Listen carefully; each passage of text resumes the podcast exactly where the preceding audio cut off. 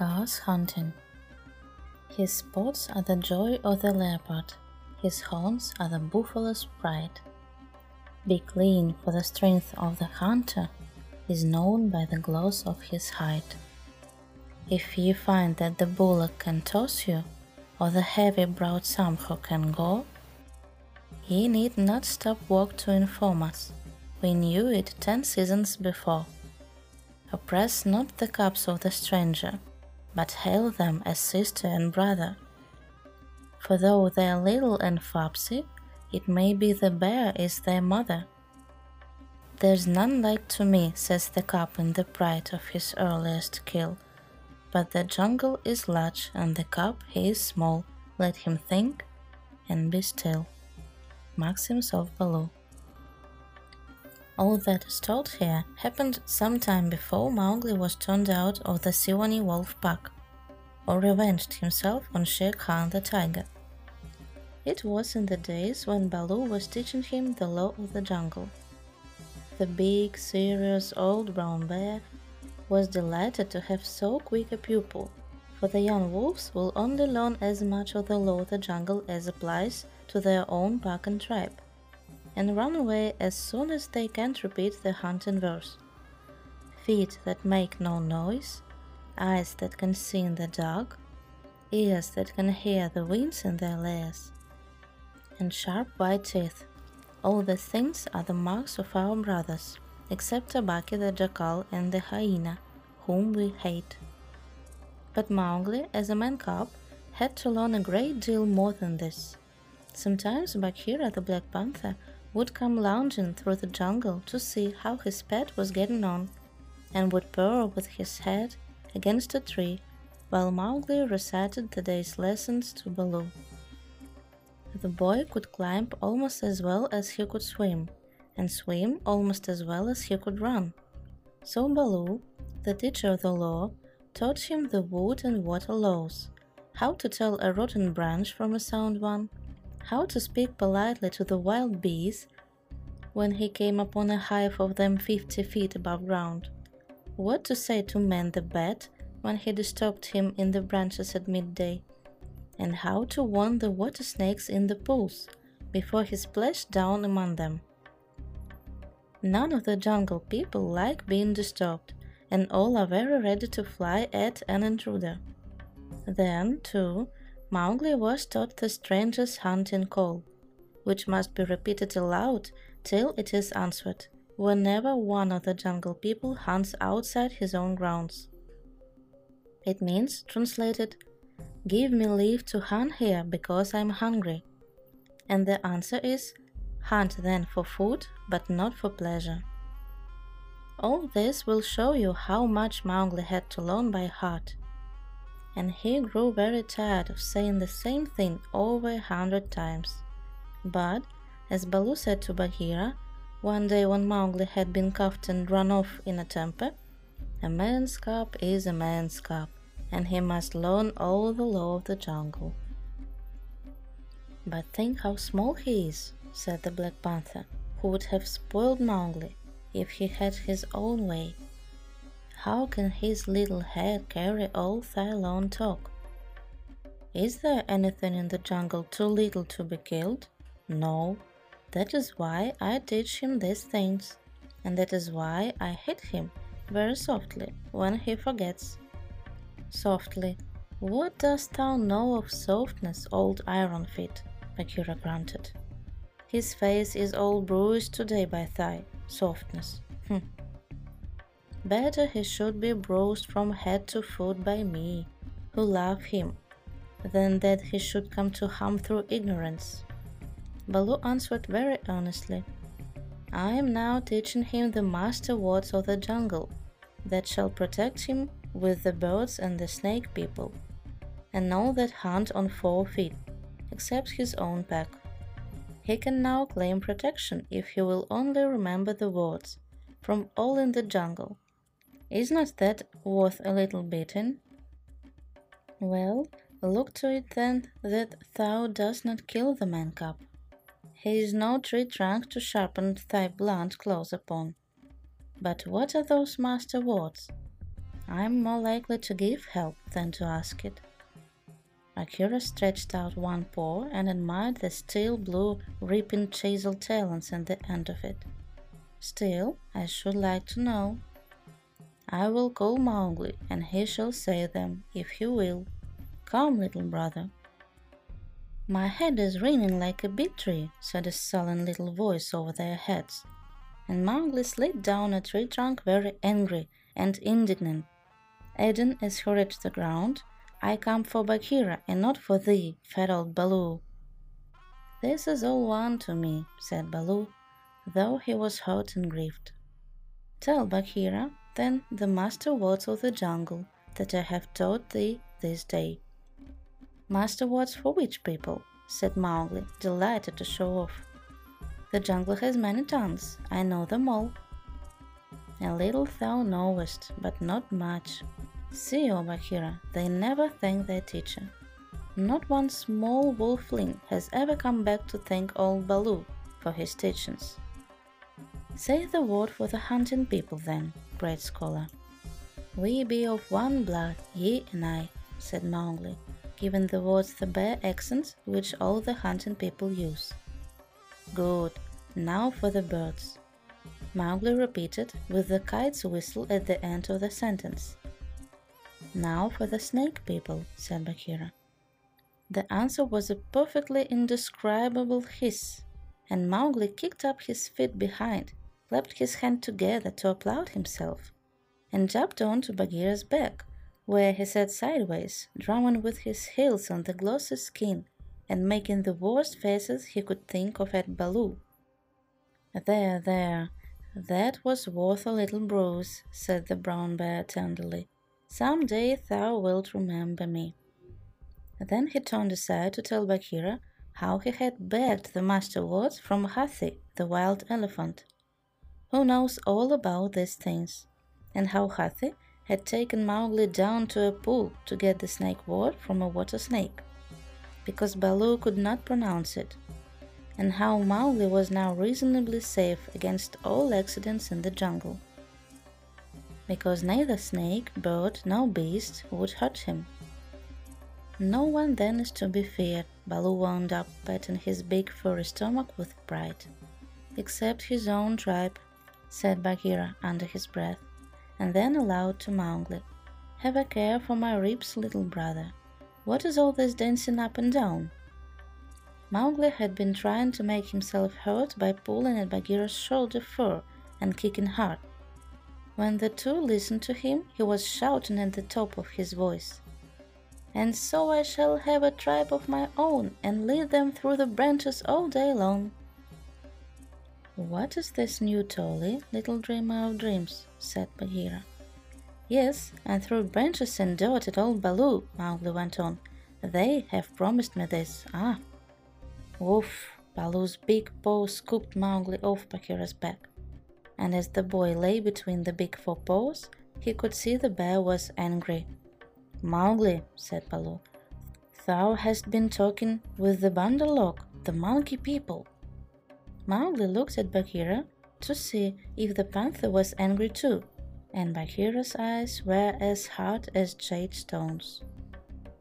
Thou hast been with the monkey people, the grey apes, the people without law, the eaters of everything, that is a great shame.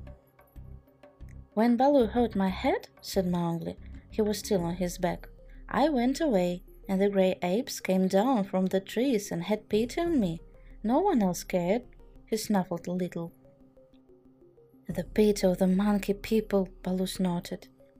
The stillness of the mountain stream, the cool of the summer sun, and then, Man cub, and then and then they gave me nuts and pleasant things to eat and they they carried me in their arms up to the top of the trees and said I was their blood brother except that I had no tail and should be their leader someday.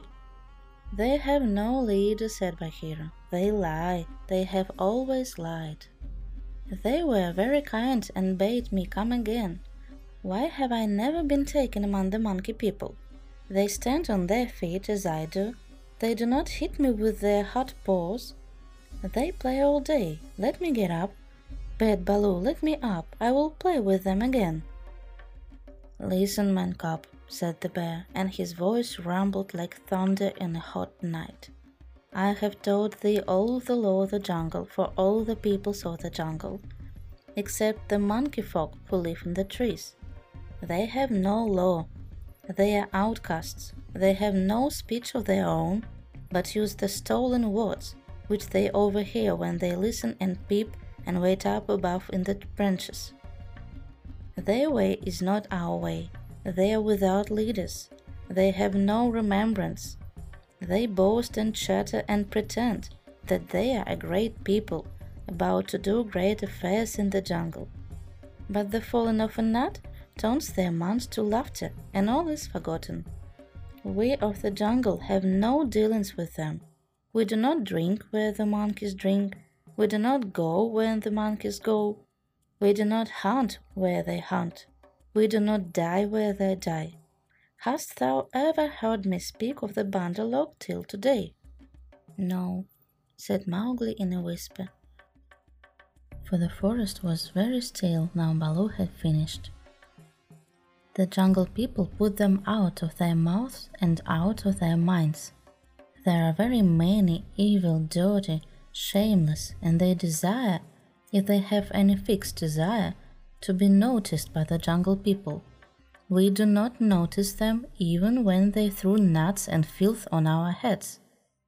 He had hardly spoken when a shower of nuts and twigs spattered down through the branches, and they could hear coughings and howlings and angry jumpings high up in the air among the thin branches. The monkey people are forbidden, said Baloo. Forbidden to the jungle people, remember. Forbidden, said Bagheera but I still think Baloo should have warned thee against them. I, I, how was I to guess he would play with such dirt? The monkey people, fa! A fresh shower came down on their heads, and the two trotted away, taking Mowgli with them. What Baloo had said about the monkeys was perfectly true. They belonged to the tree tops, and as beasts very seldom look up, there was no occasions for the monkeys and the jungle people to cross each other's path.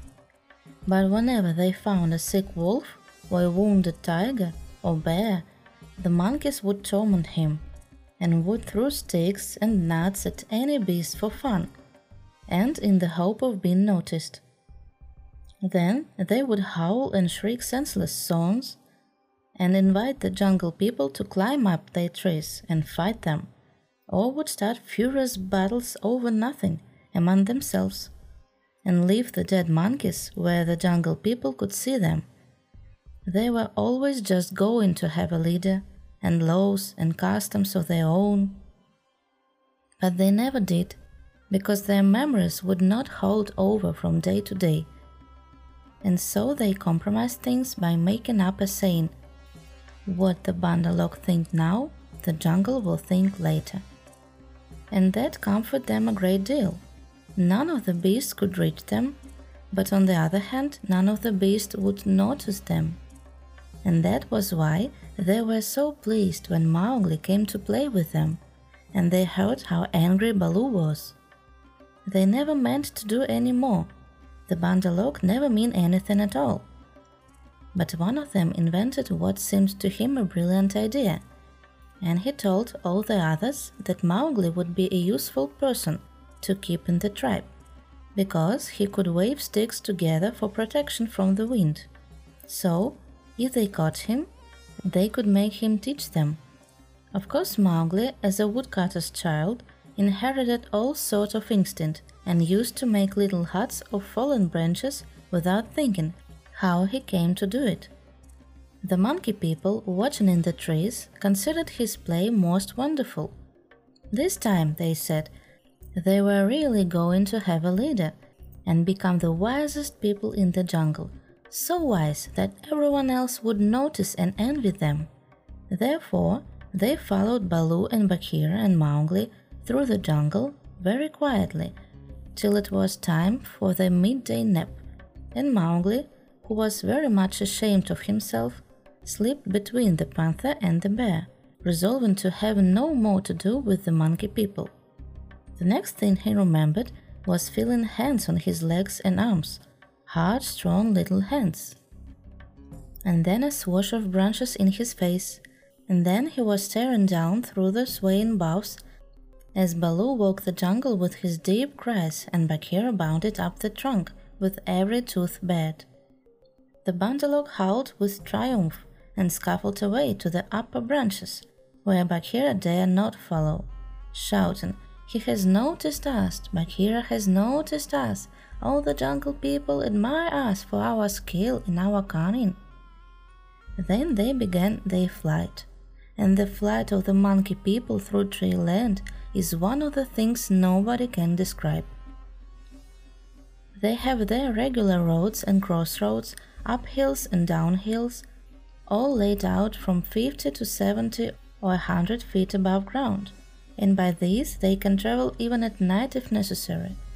Two of the strongest monkeys caught Mowgli under the arms and swung up with him through the treetops, 20 feet at a bound. Had they been alone, they could have gone twice as fast, but the boy's weight held them back. Sick and giddy as Mowgli was, he could not help enjoying the wild rush. Though the glimpses of earth far down below threatened him, and the terrible check and jerk at the end of the swing over nothing but empty air brought his heart between his teeth. His escort would rush him up a tree hill he felt that thinnest topmost branches crackle and bend under them, and then, with a cough and a whoop, would fling themselves into the air outward and downward and bring up, hanging by their hands or their feet, to the lower limbs of the next tree. Sometimes he could see for miles and miles across the still green jungle, as a man on the top of a mast can see the miles across the sea. And then the branches and leaves would lash him across the face, and he and his two guards would be almost down to earth again.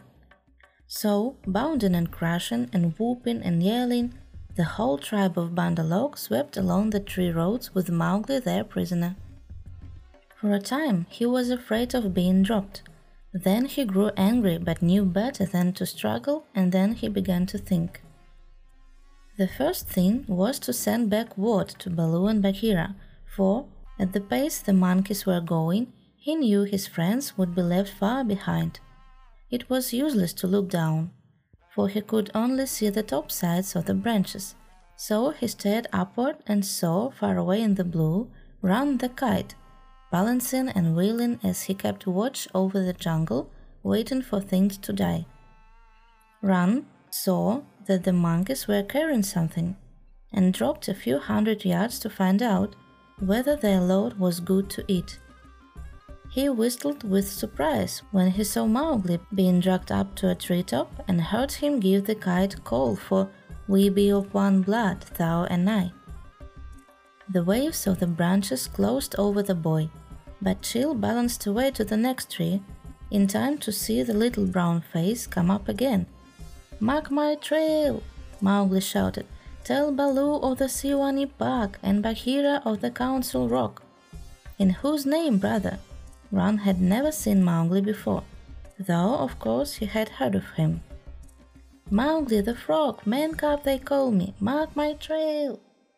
The last words were shrieking as he was being swung through the air, but Rann nodded and rose up till he looked no bigger than a speck of dust and there he hung, watching his telescope eyes the swaying of the treetops as Mowgli's escort whirled along. They never go far, he said with a chuckle. They never do what they set out to do, always pecking at new things other Bandar-log. This time, if I have any eyesight, they have pegged down trouble for themselves. For Baloo is no fledgling, and Bagheera can, as I know, kill more than gods. So he rocked on his wings, his feet gathered up under him, and waited. Meantime, Baloo and Bagheera were furious with rage and grief. Bagheera climbed as he had never climbed before, but the thin branches broke beneath his weight, and he slipped down, his clothes full of bark. Why didst thou not warn the man cub? he roared to poor Baloo. who had set off at a clumsy trot in the hope of overtaking the monkeys. What was the use of half saying him with blows if thou didst not warn him? Hast, oh hast, we, we may catch them yet, Baloo panted.